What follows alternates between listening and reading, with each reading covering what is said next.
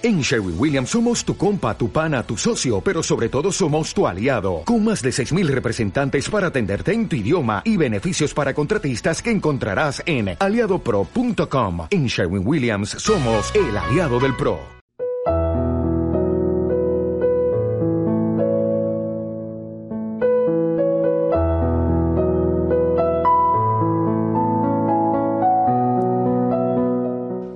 Muchísimas gracias y siempre hay que agradecer al público que esté aquí cuando competimos con un partido como el de hoy. El agradecimiento tiene que ser doble o triple, sin duda ninguna, ¿no? En todo caso, voy a intentar no ser muy largo por si alguien quiere ir a ver el final del partido, ¿eh? que podamos hacerlo compatible. Bien, yo tengo que hablarles a ustedes de este anteproyecto de ley de reforma en materia de aborto que está a pública discusión en España.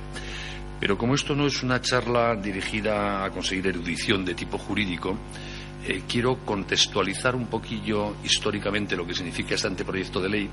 Luego les explicaré el propio anteproyecto de ley, no porque quiera hacer de ustedes abogados, sino porque quiero acabar pidiéndoles que se impliquen en este debate. Y para ello deben conocer con precisión de qué va este debate. Entonces, breve historia de dos mil años.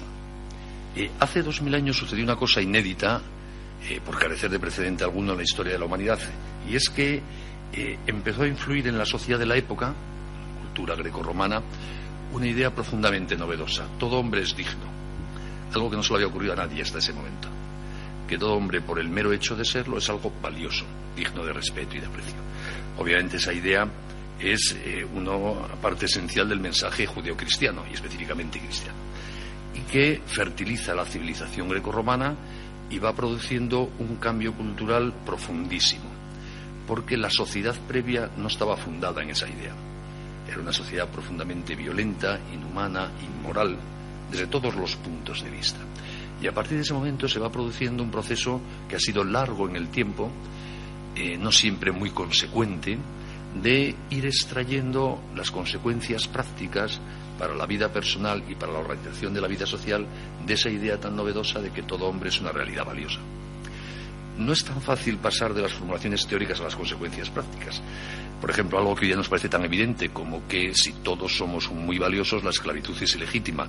Pues a los hombres les costó mil y pico años eh, hacerse a esa idea. O sea que no, no, siempre se saca la conclusión práctica de una afirmación teórica con tanta facilidad. ¿no? Lo mismo eh, conseguir eh, sacar las consecuencias prácticas para la organización social de la radical igualdad entre hombre y mujer también llevo cientos de años, y es que lo hemos conseguido del todo. Y así con todo. Pero es evidente que desde hace dos mil años hay una tendencia positiva en clave humanista. Repito, con oscurecimientos parciales, con ideas a veces muy contradictorias con esta propia afirmación, con incongruencias prácticas en la vida social y personal con esa afirmación teórica, pero la tendencia ha sido claramente humanista. Y por eso hemos sido capaces de construir en este entorno heredero de la civilización grecorromana eh, y cristiana el concepto de dignidad humana, hemos teorizado los derechos humanos, nos hemos enamorado colectivamente de la libertad y hemos organizado esto tan delicado y difícil que llamamos Estado de Derecho para que toda la sociedad se base en un apoyo a la libertad. Eh, y hemos suprimido la tortura como método procesal de prueba eh, ante los tribunales, hemos sometido los últimos poderes del Estado, como hacer la guerra, por ejemplo, o la pena de muerte, a criterios éticos y morales. Eh, es decir, bueno, hemos ido sacando consecuencias claramente positivas, pero a veces, repito, con oscurecimientos y con incongruencias. Cuando se mira esta historia de dos mil años, curiosamente hay una idea que siempre ha estado clarísima, que nunca ha habido ningún oscurecimiento hasta ahora, que nadie ha puesto nunca en duda, y es que el más indefenso de todos esos seres humanos que decimos que es valioso, el no nacido, hay que protegerlo siempre. Repito, hemos mantenido la esclavitud, hemos creído que las otras razas en el fondo no son tan iguales ni tan valiosos como nosotros, que las mujeres son tan valiosas como los hombres en el fondo, etcétera, etcétera. Pero que al más indefenso de nosotros, al no nacido, había que protegerlo, desde hace dos mil años no lo duda nadie. Nadie de los que han inspirado su visión de la vida en esta nueva idea propia del cristianismo. Es de las pocas cosas que ha estado clarísima en 20 siglos. Y llama la atención porque otras muchas conclusiones, en principio evidentes, de esta eh, constatación de que el hombre es valioso no han estado tan claras, pero esta sí. Y lo ha estado porque forma parte esencial de esta visión cristiana y humanista de las cosas la idea de que cuando alguien está indefenso a ese hay que protegerle. Que el tener un poder de supremacía sobre alguien no da un derecho a abusar, sino que crea una obligación y una responsabilidad de proteger. Y por eso en el caso del no nacido no ha habido dudas. Y de hecho ha habido bastantes ordenamientos jurídicos en estos 20 siglos que han castigado más el aborto que el homicidio, por ejemplo. Por esa idea de que quien abusa del poder sobre alguien que no se puede defender merece más castigo todavía. Y esta historia ha sido constante hasta antes de ayer. Es antes de, antes de ayer, la quiebra del principio de compromiso colectivo con la vida del no nacido empieza a quebrar a finales del siglo XIX, que es cuando una parte de la intelectualidad europea, de los políticos, de los que influyen, empiezan ya a tener una visión de las cosas desarraigada de este viejo principio inspirador del humanismo occidental. Gente que ya no piensa en clave cristiana, que ya no ve las cosas con esa visión humanista que ha caracterizado a 20 siglos de historia. Esto no significa que durante esos 20 siglos no haya habido abortos. Los seres humanos cometemos errores y supongo que los cometeremos mientras haya hombres sobre la tierra. Pero es más grave cometer errores porque no sabemos que son errores, porque en ese caso no podemos ni rectificar, que cometerlos sabiendo que estamos metiendo la pata, porque en ese caso por, lo menos podemos sacar la pata. Pues bien, a finales del siglo XIX algunos empiezan ya a defender, bueno, que no todos los humanos somos en el fondo tan valiosos es lo que se llama social darwinismo eugenésico, que hay pueblos y razas inferiores y que por tanto no todos tenemos los mismos derechos, que una cosa somos los humanos más evolucionados, suele identificarse con el prototipo de hombre blanco occidental anglosajón en esta cultura, y luego están los demás que están en camino de ser humanos y que merecen una protección en la medida en que van llegando. Por eso se inicia en el colonialismo y el imperialismo del siglo XIX de nuevo un trato inhumano a algunos pueblos de la tierra y empieza a defenderse en las propias sociedades occidentales que no todos los humanos tenemos los mismos derechos. Y empieza a defenderse la eugenesia y algunos el aborto y la eutanasia. Y esa mentalidad hace una eclosión brutal en el nazismo de los años 30 del siglo XX, que no es una cosa nueva y singular de Alemania. Allí es donde se radicalizó absolutamente y se hizo política obsesiva del Estado. Pero ese germen intelectual estaba muy extendido aquellos años. Y por eso las primeras legalizaciones del aborto en esta historia de 20 siglos se producen en ese contexto en algún país nórdico, en Finlandia, en Suecia. Luego eh, se legaliza el aborto como un derecho humano en todos los países del antiguo bloque comunista a partir del año 17 con la Revolución Rusa. Eso no tiene mucha importancia en el sentido de que como ahí no se defendía ningún derecho humano, que no se defendiese el derecho a la vida en el fondo es congruente. Más preocupante es que empieza a hacerse lo mismo donde teóricamente sí se seguía defendiendo los derechos humanos. Y en concreto, después de pasado ese choque emotivo e intelectual que supuso el descubrimiento del genocidio nazi a nivel mundial después de la Segunda Guerra Mundial, algunos países empiezan a retomar la vieja tradición de finales del siglo XIX de poner en duda la común humanidad y valía de todos los seres humanos. Y empieza a defenderse el aborto con fuerza. El primer país que da el paso de forma aislada de aprobar una ley del aborto fue Gran Bretaña en el año 67 y luego empieza de repente, un pocos años después, la eclosión actual de la banalización del aborto, que tiene fecha muy concreta. Es un fenómeno que empieza masivamente en enero de 1972, o sea, antes de ayer, cosa que es importante, porque un fenómeno que es tan reciente de antes de ayer es fácilmente también revocable y reversible. No tenemos que luchar contra una tendencia de siglos que haya deformado la conciencia moral y ética. Estamos ante un inmenso error, pero muy reciente. ¿Qué pasó en enero del año 72? Pues pasó que el Tribunal Supremo norteamericano, que ya hace funciones de Tribunal Constitucional, dictó una sorprendente sentencia diciendo que en Estados Unidos todas las mujeres tienen derecho a abortar como parte de su derecho constitucional a la intimidad, mientras al menos el feto no sea viable. Y así en Estados Unidos el aborto pasa de ser un delito a ser un derecho constitucional de la mujer sin transición intermedia. Y en ese momento esa decisión norteamericana se extiende como una mancha de aceite por todo el mundo. Año 72 Estados Unidos, año 75 Francia, año 77 Italia, 78 Alemania, 85 España.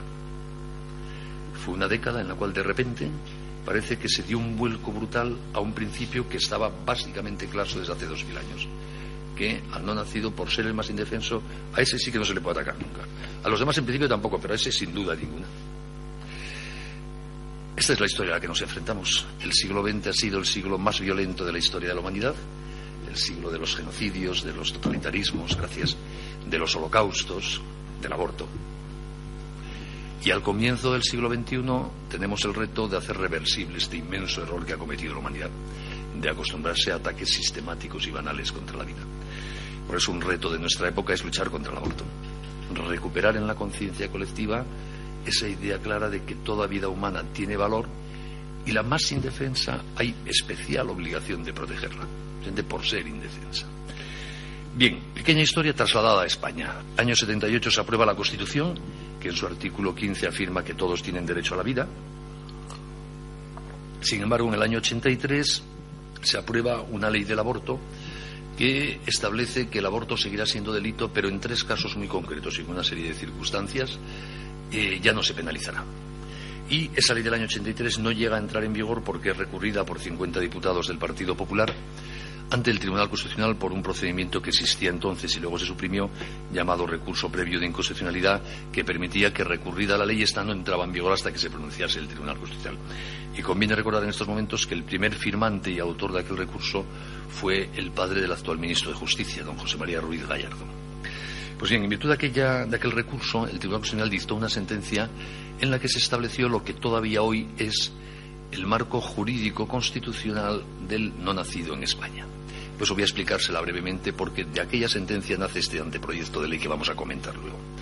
En aquella sentencia, que es la sentencia 53-85 de abril, el Tribunal Constitucional dice, desde el comienzo de la gestación, utiliza ese término, la vida del no nacido es un bien jurídico protegido por el artículo 15 de la Constitución, el que afirma todos tienen derecho a la vida. Y como es un bien protegido por la Constitución, el Estado tiene respecto a él dos obligaciones. La primera, establecer un régimen jurídico de perdón, la primera, no atentar nunca contra esa vida del Estado directamente. Y la segunda, establecer un régimen jurídico de protección de ese bien amparado por la Constitución que incluya normas penales en todo caso. Y luego da un giro el Tribunal Constitucional y dice, pero si ese bien protegido por la Constitución, vida del no nacido, entrase en un grave conflicto no resoluble de otra manera, y esto es cita literal de la sentencia, con otros bienes o valores de la mujer de igual rango constitucional, sería legítimo que el legislador no penalice el aborto. Y el propio tribunal analiza los tres casos que había en la ley del 83 y considera que en esos tres casos se da ese grave conflicto de bienes. Esos tres casos son grave peligro para la vida o salud de la madre, y el tribunal dijo incluyendo la psíquica, que no estaba en el proyecto de ley de salud psíquica, en segundo lugar, la violación como origen del embarazo. Y en tercer lugar, el diagnóstico de graves taras, decía entonces la ley, con una terminología que hoy sería políticamente poco correcta, en el feto. En esos tres casos concretos, considera el Tribunal Constitucional que será ese grave conflicto entre la vida del no nacido y otros bienes o valores de la mujer de igual rango constitucional y que, por lo tanto, es legítimo no penalizar el aborto y en, y en esa misma sentencia anula la ley del 83 por considerar que no protege suficientemente la vida del no nacido. En aplicación de esa sentencia se aprueba la ley del 85, la primera ley del aborto que ha entrado en vigor en España y que ha sido ley vigente entre el año 85 y el año 2010, que es una ley que se basa en esa doctrina, dice el aborto es delito siempre, la vida del no nacido está protegida, pero en tres casos concretos se técnicamente despunibiliza no se impone la pena a quien comete el delito. Es una ley teóricamente restrictiva, dentro de la gravedad obviamente de todo aborto, porque mantiene la protección del no nacido y solo excluye la pena en tres casos se supone muy concretitos. ¿Qué pasó cuando entró en vigor esta ley? Pues pasaron tres cosas. Dos eh, perfectamente previsibles, porque pasan siempre que se despenaliza algo, y otra que no debería haber pasado. Las dos previsibles y que sucedieron fueron, en primer lugar, empezó a aumentar el número de abortos. En el año 85, en la entrada en vigor de la ley, hubo nueve abortos. En el siguiente año hubo 417, en el siguiente 17.000 y luego la cifra ha ido aumentando hasta los 120.000 más o menos que hay ahora. ¿Por qué sucede esto? Porque siempre que se legaliza algo, aumenta su número. Y siempre que se prohíbe algo, disminuye su número. Por eso hay leyes. Si no produjesen ese efecto, las leyes sobraban. Hay leyes penales porque lo que se penaliza disminuye y lo que se liberaliza aumenta en número. Por tanto, como siempre sucede en caso de leyes permisivas, en un grado u otro, aumentó el número de abortos. Segundo fenómeno que sucedió, que la sociedad española se fue acostumbrando al aborto. Una vez que algo no se castiga, una vez que algo empieza a hacerse, las nuevas generaciones se educan en un ambiente en que ya sabe que el aborto es la solución que admite la sociedad para determinados casos, que allí hay una clínica de abortos, que fulanita ha abortado, se empiezan a desmontar todo ese maravilloso tesoro de ideas criterios éticos, costumbres sociales, prejuicios que una civilización ha ido construyendo durante dos mil años para proteger la vida. Y la sociedad se va desarmando moral e intelectualmente para ser capaz de oponerse al aborto. Y repito, este fenómeno no es extraño, pasa siempre que se legaliza algo, lo que sea. La sociedad se va desarmando frente a ese algo. Y así cada vez más españoles empiezan a ver el aborto como normal, como lo que hay que hacer en determinados casos. Y el tercer fenómeno que sucedió y que no debería haber sucedido es que, a pesar de tener una ley teóricamente bastante restrictiva del aborto, en la, en la práctica en España hubo aborto libre. Porque en las llamadas clínicas privadas del aborto, que se legalizaron en España mediante un Real Decreto de noviembre del año 86, se interpretó desde el primer momento que todo embarazo no deseado era ese grave peligro para la salud psíquica de la madre que constituía el grave conflicto que, según el Tribunal Constitucional, legitimaba el aborto. Y cuando en las clínicas privadas, pagando, el aborto es el sector más privatizado de toda la sanidad con diferencia, se podía abortar a libre petición. Por eso, a partir de ese año 86-87, el 99% prácticamente de los abortos que se practican en España se han hecho en clínicas privadas y el 99% de esos abortos se han hecho aduciendo un teórico peligro para la salud psíquica de la madre en evidente fraude de ley. Y además con una cierta complejidad pasiva de toda la sociedad. Todos sabemos que allí se incumple una ley, eh, pero todo el mundo mira para otro lado. Jueces, fiscales, inspección sanitaria. Se prefiere de alguna manera no saber. Ya se sabe que hay un sitio muy guarro donde se arreglan determinados problemas que no queremos preguntar por ellos.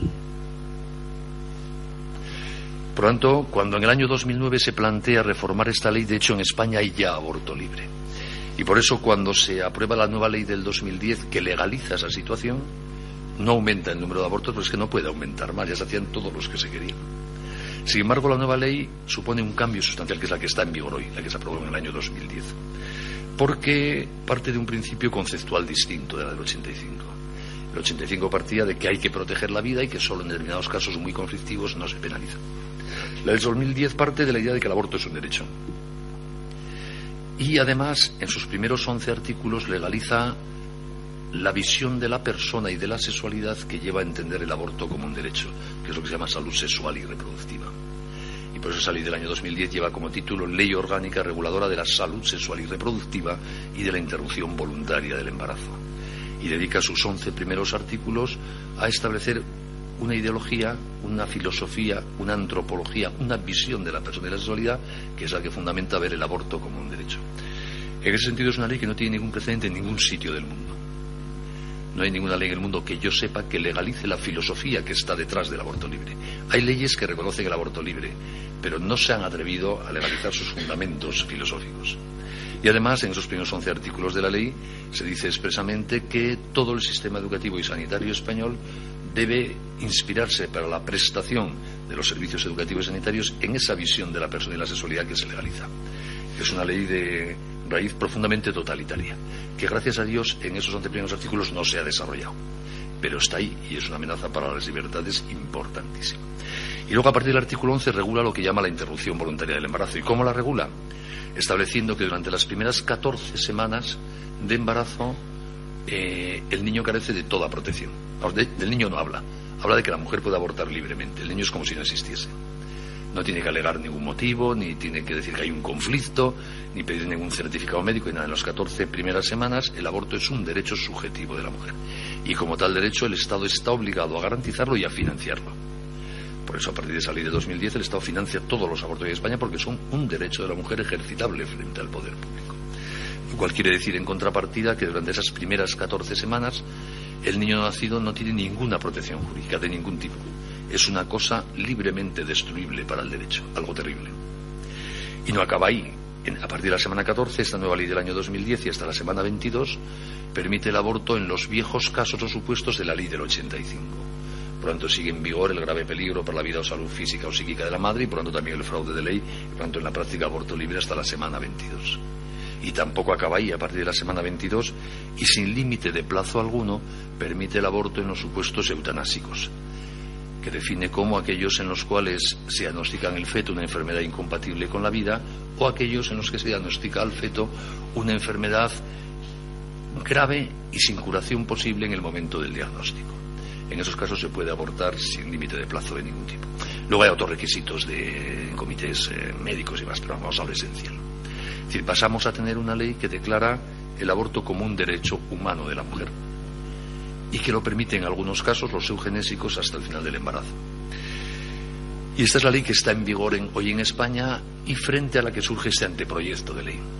Por eso me parecía, para ubicar este anteproyecto de ley, que era importante un poco recordar esta historia y tenerla clara.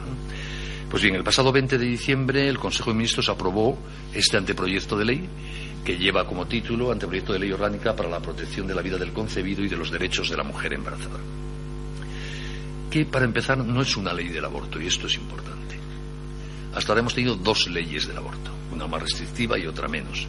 Esto es una ley de protección de la vida. Luego veremos que no la protege tanto como me gustaría, pero es una ley de protección de la vida del concebido y de los derechos de la mujer embarazada, no una ley del aborto. Y esto es un cambio de paradigma muy importante. No es lo mismo regular el aborto como derecho que regular la vida y a la mujer, aunque no sea con toda la coherencia exigible. Cuando yo creo que uno de los aspectos más positivos ya de entrada de, esta, este anteproyecto de ley es que supone un, cambio de paradigma cultural, de enfoque a la hora de regular. Aquí el concebido y la embarazada están en primer lugar. En la ley del 2010 el no nacido ni aparecía. No se habla de él para nada, es como si no existiese. En la del 85 aparecía, pero con escasa protección. Pero aparecía. En la del 2010 ni aparece. Parece que solo es una mujer y su libertad lo que está en juego. Bien, en la exposición de motivos de este proyecto de ley se describe con cierto detalle eh, la doctrina del Tribunal Constitucional que yo antes les conté. Y viene a decir, la ley del 2010 no es coherente con esa doctrina porque no protege al concebido y pronto hay que modificarla. Y a partir de ahí la ley se desarrolla a lo largo de siete artículos. No es una ley fácil de entender por los que no sean juristas, porque consta de siete artículos y cada uno de estos siete artículos modifica una ley distinta. Por tanto, estamos ante una ley que modifica siete leyes. Por tanto, exige un cierto dominio de la legislación y la técnica jurídica para hacerse cargo de lo que significa. Por eso van a permitirme ustedes que les explique artículo por artículo. Yendo a la esencial, dejaré cosas de lado. El artículo primero modifica el Código Penal. Y modifica el Código Penal para meter en el Código Penal el aborto que había sido sacado del Código Penal por la ley del 2010 que lo convirtió en un derecho de la mujer. Tanto, se modifica el Código Penal para volver a decir que el aborto es un delito en España porque la vida del concebido está protegida por la Constitución y hay que protegerla con normas penales. No llega a las últimas consecuencias, ya lo veremos, pero devuelve el aborto al Código Penal. Y en segundo lugar, resuelve todos los problemas que había creado la ley del 2010 y que les sonará a ustedes, que es el tema de las menores de edad. Como para la ley del 2010 el aborto es un derecho gozoso de la mujer, es absurdo privar a las menores de ese derecho y por tanto permitió el aborto de las menores de edad sin el consentimiento ni el conocimiento de sus padres. La nueva ley, resta, este anteproyecto de ley, restablece la patria potestad. Y en esta modificación del Código Penal vuelve a establecer que en el caso de menores de edad será necesario el conocimiento expreso de que se plantean abortar por parte de sus padres. Y si son menores de 16 años, aparte de ese conocimiento, será necesario el consentimiento expreso de los padres. Y si son mayores de 16 y menores de 18, será necesario el asentimiento expreso de sus padres. La diferencia entre consentimiento y asentimiento es por una doctrina del Tribunal Supremo Español que ya había hecho esta distinción a efectos del consentimiento en cualquier intervención médica de los menores de edad. Pero en el caso vuelve a hacerse obligatoria la intervención de los padres al lado de las chiquitas embarazadas y son menores de edad si se plantean abortar. Como les decía, vuelve a ser delito el aborto, pero se mantiene su despenalización en dos de los tres casos de la vieja ley del 85. La ley del 85, le recuerdo, establecía la no punibilidad del aborto si había un grave peligro para la vida o salud de la madre, si la violación era el origen del embarazo o si había graves taras en el feto. En la nueva ley se mantienen los dos primeros y desaparece el llamado aborto eugenésico, el de graves taras o graves malformaciones. ¿Y por qué se suprime este supuesto eh, de malformaciones? Por congruencia con el enfoque de la ley. El legislador piensa que esta ley es de protección del concebido y por lo tanto no puede permitir atentar contra la vida del concebido por algo que le pasa al concebido. Podrá admitirlo, dice, si entra en conflicto con la madre, pero padecer una enfermedad, una malformación no es un conflicto con nadie, es que es, un enfermo, punto. Y por ser un enfermo no se tiene menos derecho a la vida. Y por eso el proyecto de ley suprime ese supuesto del aborto eugenésico. Este es un tema importante porque es el que más resistencia social está encontrando en España. De todas las críticas que está recibiendo ese anteproyecto, este es el punto más crítico y específicamente es el punto más criticado dentro del Partido Popular. Por lo tanto, es el punto que está todavía más en el aire de si lo mantienen o no. Y se entiende, porque, aunque sea muy triste, el caso del aborto eugenésico es el que más ha calado en la conciencia colectiva de los españoles. Es decir, ha calado la idea, incluso te lo dice mucha gente mirándote con sinceridad a los ojos, de que le hacemos un favor al niño no dejándole nacer siendo portador de tales enfermedades. Eh, ya cuando a una mujer embarazada se le diagnostica una enfermedad grave en su hijo, ya no es que se le diga que tiene la opción del aborto, es que casi se le da ya el teléfono de la clínica del aborto. Se da por supuesto que en ese caso lo razonable es abortar. Y eso ha calado en la conciencia de nuestros conciudadanos. Los niños con síndrome de Down están desapareciendo de las calles de España. Hay un verdadero genocidio, están desapareciendo. Se les detecta con cierta precisión, porque ya se hacen las pruebas del llamado cribado genético de forma prácticamente obligatoria en todos los embarazos, y cuando de esas pruebas se deduce eh, la certeza o un riesgo alto de que se padece un síndrome de Down, es que la invitación al aborto es, vamos, y las mujeres embarazadas seguro que lo podéis testificar porque esto es así. Entonces, la sociedad española, por desgracia, se ha acostumbrado a este tipo de aborto de una manera brutal, más que a cualquier otro. Y por eso dar marcha atrás en este tema va a costar mucho políticamente. Y es un tema clave, porque una sociedad que se acostumbra a que un no nacido, por el mero hecho de ser enfermo, ya no tiene derecho a la vida, está abriendo la puerta a cosas terribles. Pero bueno, es una cosa que está ahí. Y luego sí mantiene que no será punible el aborto en el caso de violación como origen del embarazo. No voy a detenerme ahí porque es un tema del que nadie habla. Curioso, porque es el caso en que el pobre niño no crea ningún conflicto. Lo ha creado su padre, el violador, pero el pobre niño no crea ningún conflicto a nadie. Pero es otro tema en el que la sociedad española da por supuesto que en la violación la mujer tiene derecho a aborto. La sociedad española es una parte de la sociedad española. Y de hecho ese tema no se está ni discutiendo, lo mantiene como estaba en las leyes anteriores. Eh, y luego eh, mantiene el supuesto de grave peligro para la vida o salud física o psíquica de la madre. Y me voy a detener un poquito más aquí porque, dado que entre el año 85 y el 2010 el 99% de los abortos se practicaban se hacían al amparo de esta causa, de que en esta ley se sienten criterios para evitar que siga dándose ese fraude de ley, va a depender o no que esta ley tenga una eficacia operativa en la disminución del número de abortos. Desaparecerán los eugenésicos, que en España pueden andar del orden de los 3.000 al año. Todo aborto es terrible, pero no es lo mismo 3.000 que 100.000, obviamente. Donde nos jugamos 100.000, una reducción de 100.000 abortos es en este caso. Entonces, por eso es muy importante para ver la credibilidad de esta ley, ver cómo se regula este supuesto. Y hay que reconocer que en el texto del anteproyecto de ley el Gobierno intenta establecer una serie de medidas jurídicas para intentar que no se repita ese fraude de ley que se dio entre el 85 y el 2010. Medidas todas discutibles, pero por lo menos están ahí. Las medidas son en concreto que se exige que esa, esa enfermedad de la mujer y su carácter incompatible con la continuación de la vida del no nacido debe constar en un dictamen emitido por dos especialistas de la enfermedad o patología concreta que padece la mujer y por referencia a su historia clínica, informe que debe ser eh, motivado. Con las leyes anteriores, este supuesto se certificaba en dos líneas. Los médicos que lo expedían o los psicólogos que solían expedirlos en las clínicas privadas decían, doña, puntos suspensivos, padece graves alteraciones psicológicas en su salud por consecuencia de su embarazo firmado doctor Pérez y punto. Pero eso no es comprobable ni chequeable por nadie. ¿no? Ahora exigirá que sean dos médicos de la patología concreta que padece la mujer. Si tiene un problema coronario, no vale que un psicólogo lo certifique, tendrá que ser un experto en corazón. Y dos, no uno. Y además establece expresamente que esos dos médicos no pueden tener ninguna relación ni profesional ni económica ni con los médicos que practican el aborto ni con los centros en que se practica el aborto. Es decir, se busca una cierta independencia profesional y ética para evitar la mercantilización. De todos modos, a mí no me parece insuficiente en las alegaciones que desde el Foro de la Familia y Red Madre hemos hecho al anteproyecto y que hemos enviado al Ministerio.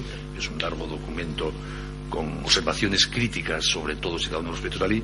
Pedimos en este punto concreto que además se exija que esos dos médicos que certifican la situación patológica previa sean funcionarios del Sistema Nacional de Salud porque eso garantizaría una mayor implicación del Estado como tal en la emisión de un informe que puede tener tanta trascendencia jurídica y porque creo que garantizaría más seriamente todavía que no enturbian el criterio de esos médicos dictaminadores criterios eh, mercantiles. No es una sospecha sobre los médicos, pero hemos visto lo que ha pasado durante veintitantos años en España. Creo que con eso se garantizaría mucha más eh, seriedad. Bien, esto es en esencia la reforma del artículo primero en lo que se refiere al Código Penal. Luego, el artículo segundo modifica otra ley que es la ley de enjuiciamiento civil. No me voy a detener aquí porque este es un tema muy técnico, jurídico y procesal. Eh, pretende regular el supuesto de que una menor de edad y sus padres no estén de acuerdo sobre el aborto de la menor de edad. Cosa que se da bastante en la práctica. El supuesto que más se da es una chica que no quiere abortar y sus padres que la quieren obligar a abortar, no el contrario. En Red Madre nos encontramos mucho más con este supuesto. Y para este caso de discordancia de criterio respecto a un aborto en uno de estos dos casos que seguirán no punibilizados, eh, lo que dice este artículo 2 de, la ley, remitiéndose a una eh, reforma de la ley de civil, es que decidirá un juez. Será un juez que parece una solución razonable en un Estado de Derecho. Un juez quien escuchará a la niña, escuchará a sus padres, verá los dictámenes médicos y dirá si se está en el caso previsto por la ley o no, o no se está. Y para ello se crea un nuevo expediente de jurisdicción voluntaria con una duración muy breve de menos de ocho días. Bien, el artículo tercero de la ley modifica otra ley distinta, que es la Ley General de Sanidad. Voy mirando mis notas para no perderme yo mismo. Eh, que es una ley del año 86. Este es el artículo que yo llamo artículo red madre de eh, este proyecto de ley. Porque es un artículo en el que se establece un sistema público a través de los servicios sanitarios y sociales de todas las administraciones públicas en España de asesoramiento y apoyo a toda mujer embarazada, no a la que se plantea abortar, sino a toda mujer embarazada, para ayudarla a resolver cualquier conflicto derivado de su embarazo. Y aparece por primera vez un compromiso público del Estado con ayudar a la mujer embarazada, que era uno de los dramas de las leyes anteriores, que desprotegían profundamente la vida del no nacido, pero además a la mujer, porque ni la ley del 85 ni la del 2010 incorporó ninguna medida de apoyo a la mujer embarazada si no quería abortar. Si quieres abortar, todo, hasta financiación. Pero si no quieres abortar, te dejan sola las leyes.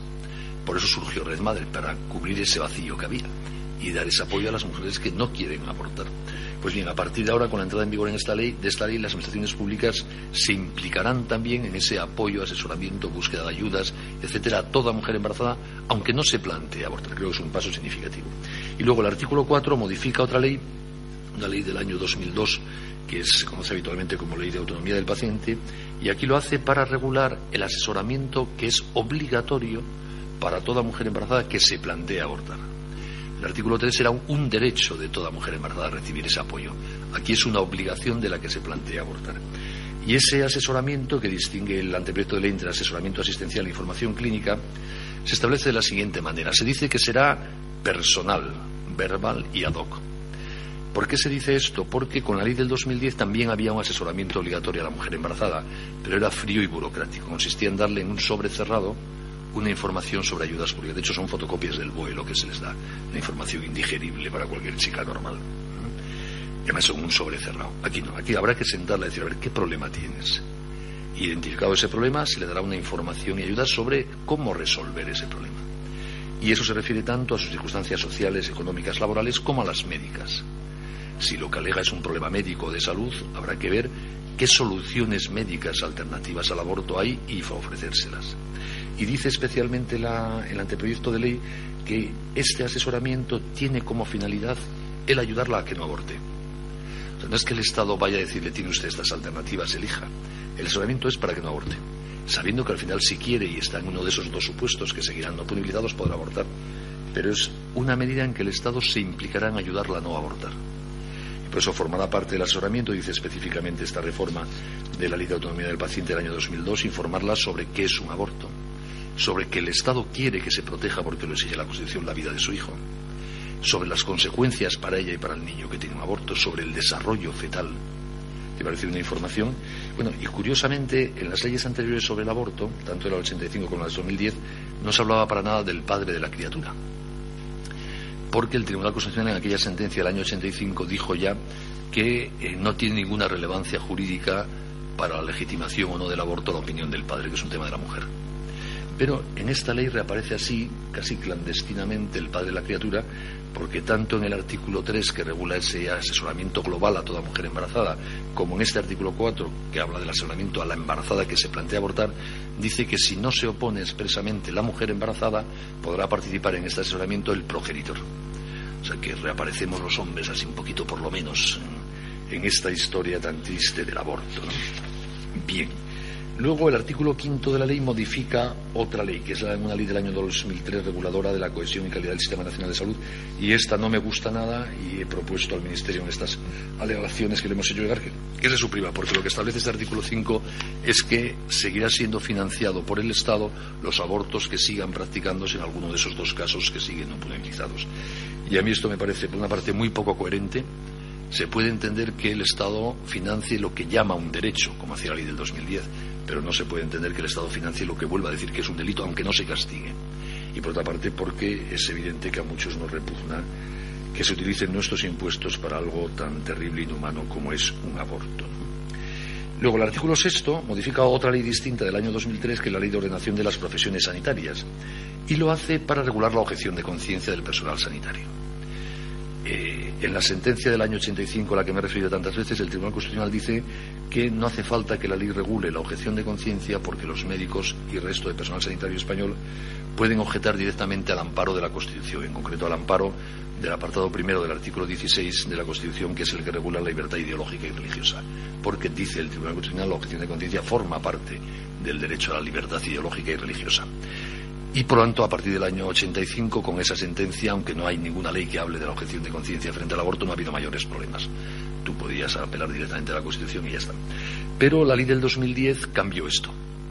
Porque, claro, tiene mucha fuerza la objeción de conciencia frente a un delito, aunque no sea penalizado, pero tiene mucha menos fuerza la objeción de conciencia frente a un derecho de la mujer.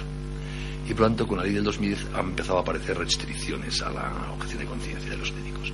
En concreto, la propia ley del 2010 establece, para empezar, que solo podrán objetar los médicos que hacen la intervención quirúrgica concreta del aborto.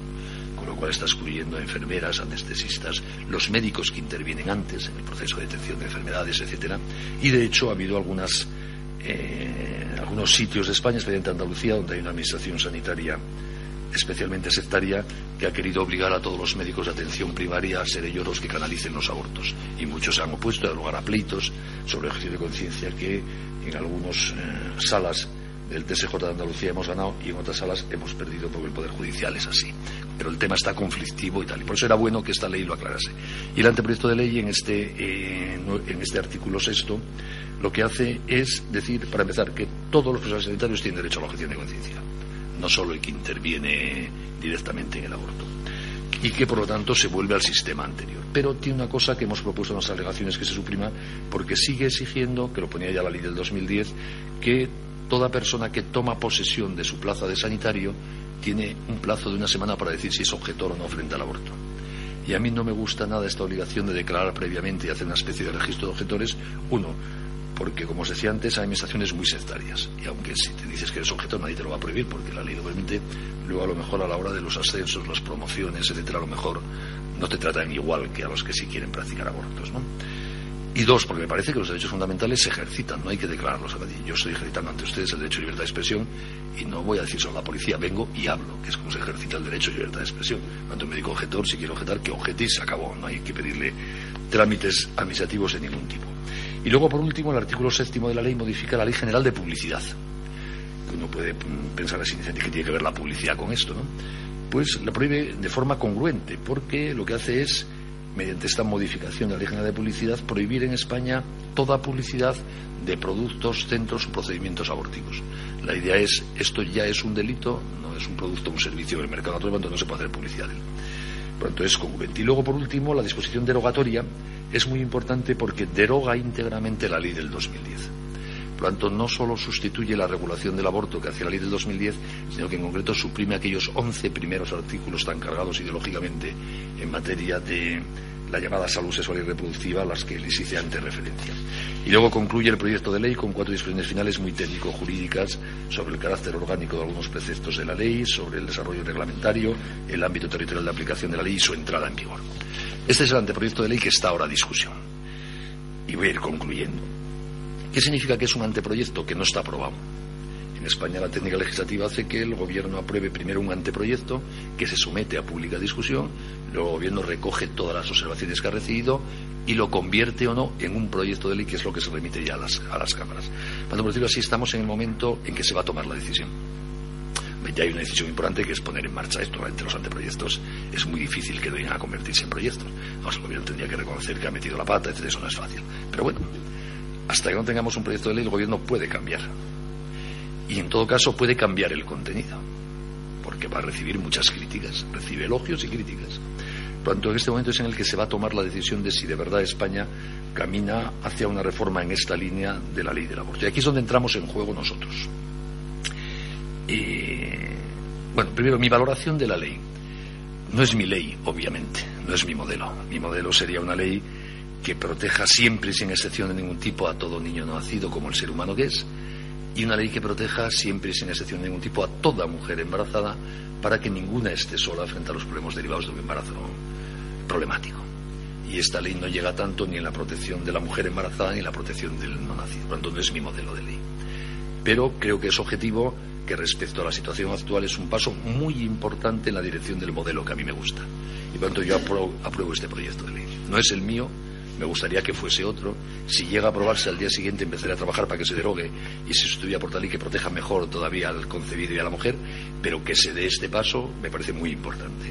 Y por lo tanto me gustaría que se llegue a aprobar, repito, sin ser mi modelo de ley. Eh, y repito, no es mi ley porque no protege al concebido todo lo que debiera protegerlo al seguir admitiendo dos casos en que se sigue pudiendo abortar y porque no protege suficientemente a la mujer embarazada. A mí me parece que en esta materia justo es que el Estado se comprometa con que no haya ni un aborto, pero que lo haga no solo por la vía de amenazar penalmente al que aborta, sino por la vía de resolverle los problemas que a veces son terribles y dramáticos a la mujer embarazada. Porque es muy fácil decir usted no aborte y luego que la zurzan, con perdón. Hay que ayudar. Y por eso nosotros, en las alegaciones que hemos hecho ante el Ministerio de Justicia, tanto Flor de como Red Madre, hemos adjuntado las mismas un proyecto de ley de protección a la maternidad íntegro, redactado 20 artículos, por si no se les ocurre cómo hacerlo. Porque nos parece que el avance que hace esta ley, la protección del concebido, debe ir acompañado de un avance mucho más profundo en protección y apoyo a la mujer embarazada. Y queremos que se den los dos pasos a la vez. Bien, en todo caso, como digo, creo que sería muy importante que se apruebe esta ley. Porque además debe tenerse en cuenta que sería el primer caso en la Europa occidental en que alguien se plantea hacer reversible el aborto. Y esto en términos culturales y de ejemplo hacia afuera es muy importante. Antes os contaba cómo esta mancha de la banalización del aborto se extiende en menos de 10 años, a partir del año 72. A mí me gustaría que empecemos a dar pasos ya todos también para hacer reversible el aborto. Esto está pasando en algunos sitios. En Estados Unidos, donde empezó esta historia, ya están de vuelta. Y en este momento, más de dos tercios de los estados de la Unión han aprobado en los últimos 15 años de la Unión Norteamericana, ¿eh? han aprobado en los últimos 15 años leyes restrictivas del aborto. Allí no hay una ley del aborto que modificar porque fue una sentencia quien lo legalizó.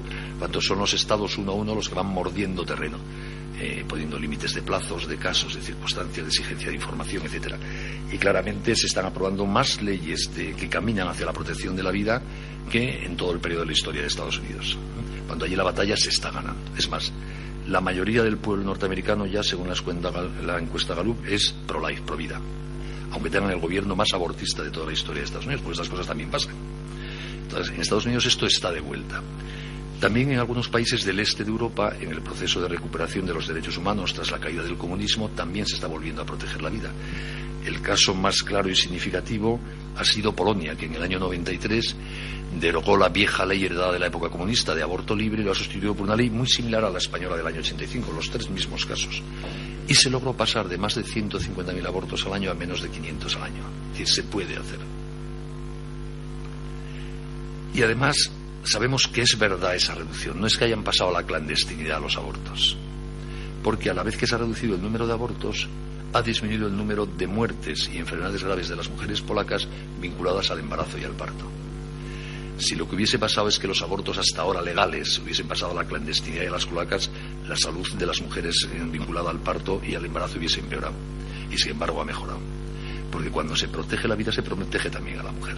Y no aumenta el número de polacas fuera de Polonia. Eso es importante saberlo porque en España una de las críticas que está recibiendo este anteproyecto es esa. Dicen, si ustedes restringen el aborto, no van a evitar el número de abortos. Es que se va a hacer clandestinamente, pobres mujeres en peligro, no es verdad. Algunas abortarán clandestinamente, no lo dudo, siempre habrá cosas así. Pero se producirá lo que se produce siempre. Cuando se legaliza una cosa aumenta su número y cuando se prohíbe o se restringe disminuye su número. Por lo tanto, la opción del legislador y una sociedad no es solo decir, bueno, hay 100.000 abortos, solo podemos elegir entre que sean legales o clandestinos. No, la opción es que no haya 100.000 abortos. Y se puede conseguir. No se consigue a la noche a la mañana, pero se puede conseguir. También en Hungría se ha reformado recientemente la Constitución para incorporar a la misma la protección de la vida del concebido desde el momento de la concepción. Es decir, se están dando pasos. ¿no? Y en algunos países de América Latina está sucediendo lo mismo. En algunos se legaliza el aborto y otros reforman sus constituciones, como hizo Costa Rica, para proteger la vida desde la concepción, para evitar que se pueda legalizar el aborto. Es una batalla abierta. Pues bien, esta batalla no está existiendo en Europa Occidental. Seríamos el primer país que la haga. En los países de nuestro entorno, desde la legalización del aborto en los años 70, este tema ha desaparecido de la vida pública. Ni se habla. En las campañas electorales no se habla del aborto ni en Francia, ni en Italia, ni en Alemania, ni en Gran Bretaña. En España sí se habla. ¿Y por qué? Y esto es importante. Porque cuando se aprobó la ley del 85, la sociedad española se fue acostumbrando al aborto, pero muchos no nos acostumbramos al aborto. Y en España hubo mucha gente que siguió diciendo que el aborto es algo terrible. Y siguió diciendo que hay que evitar abortos. Y por eso en España surgieron iniciativas tan novedosas a nivel mundial como Red Madre movilización social para ayudar a la mujer a que no aborte diga lo que diga la ley. Y hubo políticos que siguieron defendiendo la vida en sus partidos, especialmente en el Partido Popular. Y digo el Partido Popular porque es el que gobierna ahora, no porque no los haya en otros partidos. Y muchas veces incomprendidos en su partido, que eran los cargas que siguen con este rollo, y en la calle para los que eran los cobardillos que están ahí no hacen nada. Pero esto ha hecho que no haya desaparecido el debate público en España el aborto. Y repito, mucha gente seguimos comprometidos con la vida. Y por eso cuando en el año 2009 el gobierno de Zapatero planteó lo que luego fue la ley del 2010, salimos a la calle millones de españoles para decir que no queríamos el aborto. Quizá ustedes me acompañasen a aquella manifestación del 18 de octubre, parece recordar, del 2009 en Madrid, que estuvimos un millón y medio de españoles diciendo sí a la vida, a la mujer y a la maternidad. Y el Partido Popular tomó nota de esa masa social y por eso incorporó a su último programa electoral el compromiso de cambiar esa ley. Y por eso ahora lo está haciendo. Es decir, si todos nos hubiésemos callado después del 85 diciendo esto no tiene remedio, ya no habría habido masa social que se hubiese hecho visible en el año 2009 contra el aborto, el Partido Popular no hubiese incorporado nada a su programa electoral y estaríamos como Gran Bretaña donde nadie habla del aborto. ¿Qué quiere decir? Que ciudadanos comprometidos, que diga lo que diga la ley, siguen defendiendo sus ideales, haciendo constar esos ideales siempre que pueden y que se implica además socialmente a resolver el problema que no quieren resolver las leyes, van logrando cambiar las sociedades. A veces pasan años, décadas, pero se puede hacer. Ahora los políticos están haciendo su trabajo, que es aprobar un anteproyecto de ley. Esperemos que convertirlo en proyecto de ley y someterlo a las Cortes. Pero hay una parte que no pueden hacer los políticos, que es seguir consolidando esa mayoría social comprometida con la vida, que va a ser la solución de verdad. Porque esta ley se aprueba ahora, la derogarán dentro de cuatro años otros probablemente salvo que esos otros perciban que hay una mayoría social que no lo consiente. Y crear esa mayoría social sí es nuestra responsabilidad. Por eso yo quería invitarles, y es el objeto final de esta charla, a que se impliquen en este debate. Y por eso les he contado todo esto para que tengan las claves o las recuerden. Tenemos que hacer que en España haya más gente y se la vea mucho más que manifieste su compromiso explícito y activo con la vida y la mujer embarazada. Los políticos tienen que ver que mucha gente se cabreará con ellos si no defienden la vida. Y que al revés les dirá bien hecho si defienden la vida. Y que no nos es indiferente esto. Y para conseguir esto tenemos que usar los poderes que tenemos los ciudadanos anónimos, los que no somos importantes, que son, en primer lugar, el poder de hablar, que es el poder más importante que tenemos todos los seres humanos. Porque cada vez que hablamos los seres humanos nos metemos en el corazón y la cabeza de quien nos escucha y colocamos en esa cabeza y ese corazón el bien del que estamos hablando, es decir, hacemos a la gente buena. Entonces, si usamos ese poder de hablar para hablar bien de las cosas buenas, estamos haciendo a la gente buena. Si usamos el poder de hablar para hablar bien de la vida, del matrimonio, de la sexualidad, de la maternidad, del apoyo a la mujer embarazada, estaremos haciendo que eso arraigue en el corazón y la cabeza de quien nos escucha. Ahora hay que usar bien ese poder, y para usar bien y con eficacia ese poder de hablar hay que formarse porque hay saber dar una razón razonada de nuestras convicciones. No basta decir esto es así porque lo digo yo o porque lo dice el Papa. Y para dar una razón razonada de estas convicciones hay que llegar un cierto tiempo a argumentarlas, a conocer los datos, lo que está en juego, lo que pasa por el mundo, lo que ha pasado antes en España. Porque yo todo esto que yo les he contado. Porque así podremos hablar con argumentos. Cuando hay que hablar todo lo que podamos con toda la gente a la que podemos llegar, en estos meses especialmente, para que se forme como un rum rum general en la sociedad española de preocupación por la vida y la mujer embarazada, para que llegue a los medios de comunicación, al gobierno, a los políticos, a los que tienen que decidir. En segundo lugar, tenemos todos la capacidad de apoyar a las mujeres embarazadas. Eh, la experiencia de Red Madre es muy clara. Red Madre es un voluntariado promovido desde el Foro de la Familia para ayudar a las mujeres concretas que se plantean abortar a descubrir que el aborto nunca es la solución y que siempre hay soluciones a sus problemas compatibles con la continuación del embarazo. Y hemos comprobado que de cada diez mujeres que atendemos, ocho no abortan. Es decir, que podríamos evitar miles y miles de abortos si no dejamos solas a las mujeres embarazadas. Porque la madre no tiene ningún medio. No somos la seguridad social. Damos abrazos y pedimos ayuda todo lo que podemos, pero no tenemos nada. ¿Qué estamos comprobando? Que ninguna mujer quiere abortar. Y que si abortan es porque se sienten absolutamente solas ante los problemas derivados de un embarazo problemático. Agobiadas, no ven otra salida. Y su entorno, cuando cuentan su problema, en vez de echar una mano, dice aborta, en tu caso tienes que abortar. La mujer que aborta no es la que dice Elena Valenciano, esa mujer no existe. Es una mujer que libremente una mañana, ejerciendo su derecho a la salud sexual y reproductiva, decide fríamente y con cabeza que lo suyo y lógico es abortar. Esa mujer no existe. La mujer que en España solamente aborta es una mujer que está profundamente fastidiada, hundida, que no ve horizonte, que se siente sola, que cree que va a perder su trabajo, su pareja, su familia, todo y en ese estado de confusión y de ceguera solo ve como salida el aborto. ¿Qué hace Red Madre? En ese momento pegarse a esa mujer y decirle, no estás sola. Tus problemas son mis problemas, vamos a resolverlos juntos. Existen y pueden ser gravísimos, pero en esta vida se pueden afrontar los problemas. ¿Y qué estamos comprobando, como les decía? Que ocho de cada diez mujeres no abortan. Y no es que les compremos su voluntad ofreciéndoles ayudas. Lo que hace reversible la decisión o la tentación de abortar no es la ayuda, sino la compañía. Y luego hay que buscar ayudas. Pero no es que porque les des una ayuda no aborten. Porque las quieres, estás a su lado, tienen un hombro en el que llorar, con quien hablar, deciden no abortar y luego juntos intentamos resolver a medida de lo posible los problemas concretos que tienen. Pues a mí me gustaría que también todos los que decimos en España que queremos defender la vida, generemos en nosotros mismos una mentalidad red madre, es decir, una mentalidad de preocupación y apoyo activo a los embarazos problemáticos que se produzcan en nuestro entorno. Que no dejemos sola a ninguna chica embarazada. Porque cualquier chica embarazada hoy día en España en una situación problemática se va a plantear abortar o le van a plantear que aborte. Porque es muy cría y cómo va a tener un niño, porque es ya muy mayor y qué riesgos tiene. Porque tiene empleo y puede perderlo y no lo tiene y cómo lo va a conseguir. Entonces, cada vez que tengamos noticia porque tu hijo o tu nieto te comenta que una niña de la pandilla se ha quedado embarazada, esa niña le van a decir que aborte a alguien. Porque a las niñas en España ya se les dice que tienen que abortar por ser niñas. Y así añadirle lo que queráis. Tenemos que buscar la manera de acercarnos a esas mujeres y decirle eso, no estás sola, te puedo ayudar en algo, tienes algún problema, necesitas algo, enhorabuena y no el pésame, que es lo que suele darse hoy día cuando nos dicen que está embarazada preocupación por las mujeres embarazadas de verdad. Y luego, en tercer lugar, eh, unirnos a las personas que piensan como nosotros para ser más eficaces en la defensa de este ideal. En sociedades tan pluralistas como las nuestras, uno solo puede hacer un poquito, dos juntos pueden hacer más, muchos juntos podemos hacer muchos más.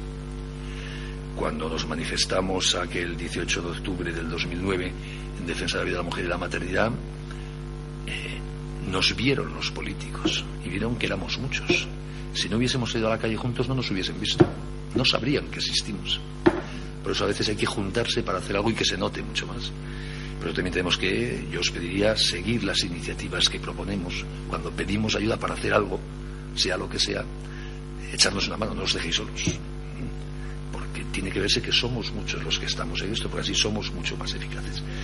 Por lo tanto, yo os pediría eso, formaros bien en este tema porque es el tema de hoy. Si viviésemos en Estados Unidos en 1870, yo estaría hablando ahora de la esclavitud de los negros, porque era el problema que había que resolver en aquella época. Como estamos en España en 2014, tengo que hablaros de la vida de la mujer embarazada. Hay que tener criterio, estar formado e implicarse en esta batalla, cada uno como pueda, para entre todos ayudar a que se haga reversible el aborto. Porque además, si damos este paso ahora en España, nos imitarán países de nuestro entorno. Reabriremos en toda Europa el debate sobre el aborto. No lo arreglaremos todo ni hoy, ni mañana, ni pasado pero empezaremos un camino que va a ser largo, que hay que darle constancia y permanencia en el tiempo, pero que si no se empieza ahora nunca llegaremos al, al término deseado. Muchas gracias.